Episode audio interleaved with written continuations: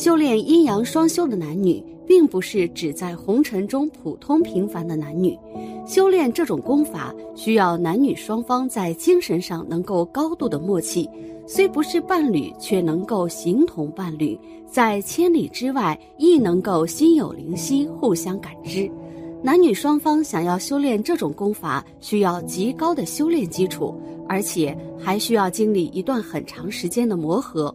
武侠小说中的阴阳双修，虽然能提升男女双方的功力，但仍以稳扎稳打为主。那么，佛教有双修吗？像我们经常讲的显密双修、福慧双修、禅净双修、止观双修、悲智双修。定慧双修等等双修法门是真的吗？那么藏传佛教的双修和这些双修有什么联系或不同呢？首先来说说大部分人眼中的双修。大部分人看到欢喜佛时，脑海里马上就会浮现出这是男女在一块儿做不可描述的事情的想法。越是心里不纯净的人，才会有此想法。由于众生根气不同，习性不同，所以佛陀用八万四千法门来度化众生，令众生离苦得乐。《大方广佛华严经》云：“先以欲钩牵，后令入佛智。”这句话是什么意思呢？在解释这句话之前，我想先给大家讲一个故事。这个故事出自史书《西藏王统记》。普陀山上的观世音菩萨给一只具神通的猕猴受了戒律，命他从南海到雪域高原修行。这只猕猴来到雅龙河谷的洞中，潜修慈悲菩提心。正在猴子在认真修行的时候，山中来了一个女魔，施尽淫欲之计，并且直截了当地提出来：“我们两个结合吧。”起初，那猕猴答道。我乃观世音菩萨的徒弟，受命来此修行。如果与你结合，岂不破了我的戒行？那女魔便娇滴滴的又说道：“你如果不和我结合，那我只好了结自己了。我乃前生注定降为妖魔，因和你有缘，今日专门找你作为恩爱的人。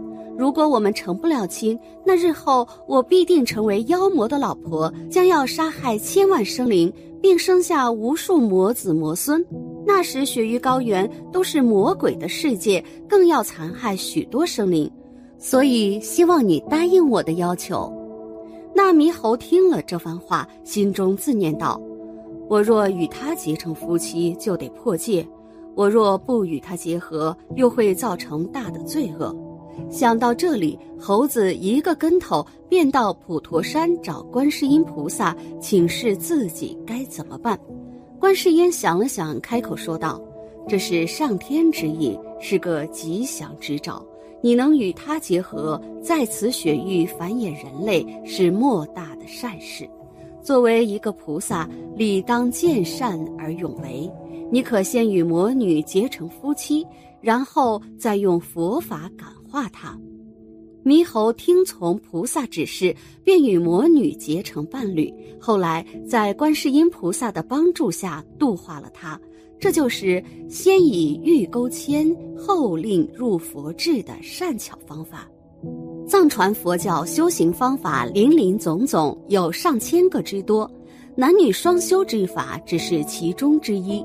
而能修此法的人，只能是瑜伽士，而且。这个瑜伽士必须具有这样的定力才能修行，否则便是大罪。什么样的定力呢？修行人必须闭上眼睛时，用定力使树上的果子落下来；睁开眼睛时，用定力使果子又长回去。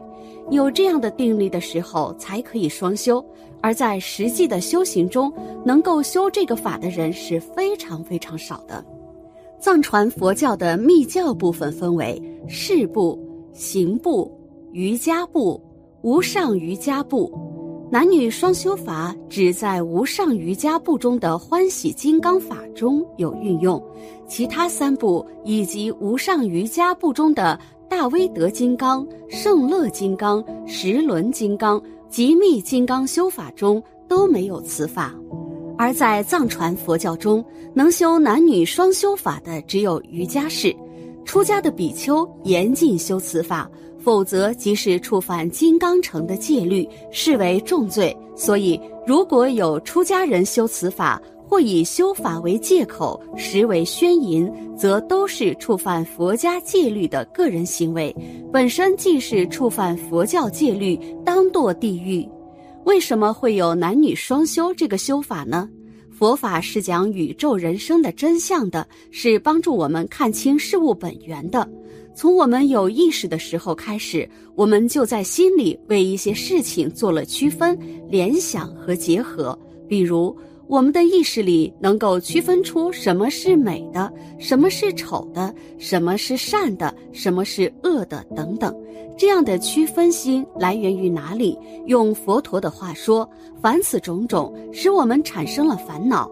而金刚乘的教法认为，所有这些相互对应的事物，在实相本体上是没有分别不同的，也是不可分别的。在究竟实相中，一切事物都是平等的、空的状态，是同样的纯净。它们都来自同样的根源，也就是说，它们本来是在一起的。而为了使人们了解到这一点，因此我们必须用点计策，说是的，有一些东西是可以结合的。所以，先让人们谈论到结合双修法，然后再使他们了解结合双修法的原始状态。和意义，如果不能明白这样的道理，人们就会误解它，认为这类教法是教人去贪欲，似乎这种教法是很世俗的，甚至会认为这是邪恶的方法。但佛陀的教法种类有许多，有一些施教重点在于身心之间的关系。当佛的教法是直接的，可对人产生效用时，是较好的。像出家成为僧侣，接受戒律，是解决贪欲的最好的方法之一。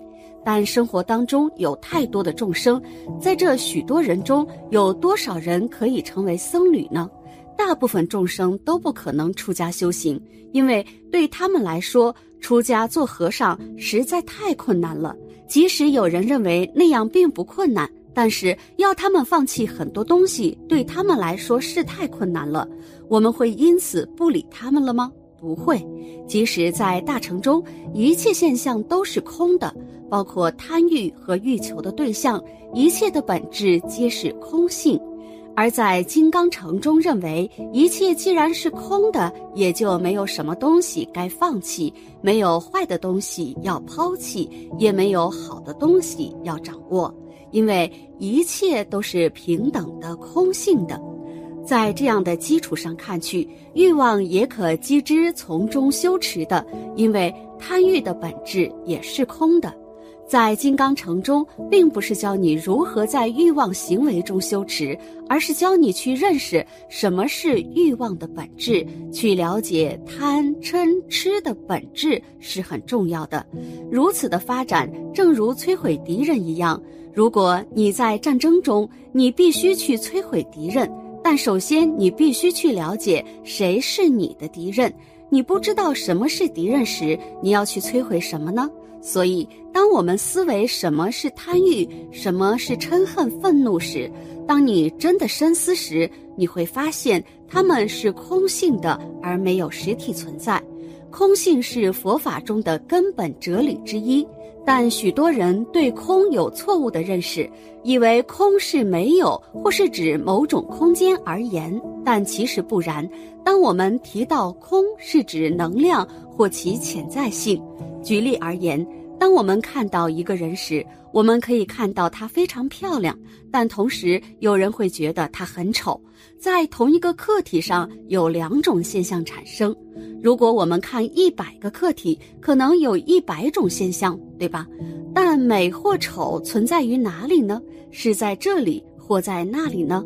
客体可延展出美和丑的问题，但美和丑是潜在的，是看的人自己的想法。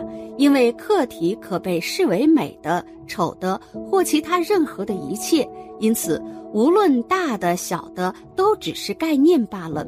很多人听过，在某些佛经上说：“我向诸佛祈请，向诸佛顶礼，向能将千百亿化身、无量等虚空同时存在一微尘上的佛陀顶礼，向能将十方化为一方的诸佛顶礼祈请。”对于不相信佛法的人来说，似乎这是不可能的，或认为说那是佛才能做到的。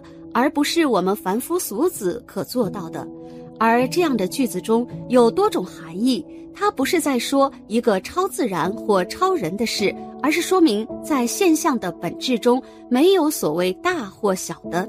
你说这是小的，别人可拿一个更小的来告诉你，原来那个小的是大的。由此可知，小和大是一种概念，并没有真正所谓的大和小存在，而是我们有大和小的分别与执着，所以我们常被自己的理念所锁住、限制住。双运的目的就是摧破这些概念，男女、好坏、美丑之类，所以我们需要修双运。人们从来不缺乏对于性行为的想象，所以想当然地认为双修的目的就是修行人淫乐的借口，而事实上这是大错特错的。总之，双修不是淫乐，而是一种更高的修为。在佛的世界中，一切都是空，是一个纯净的世界，没有大小、美丑等等的区别。真正的修佛者就要做到的境界就是空。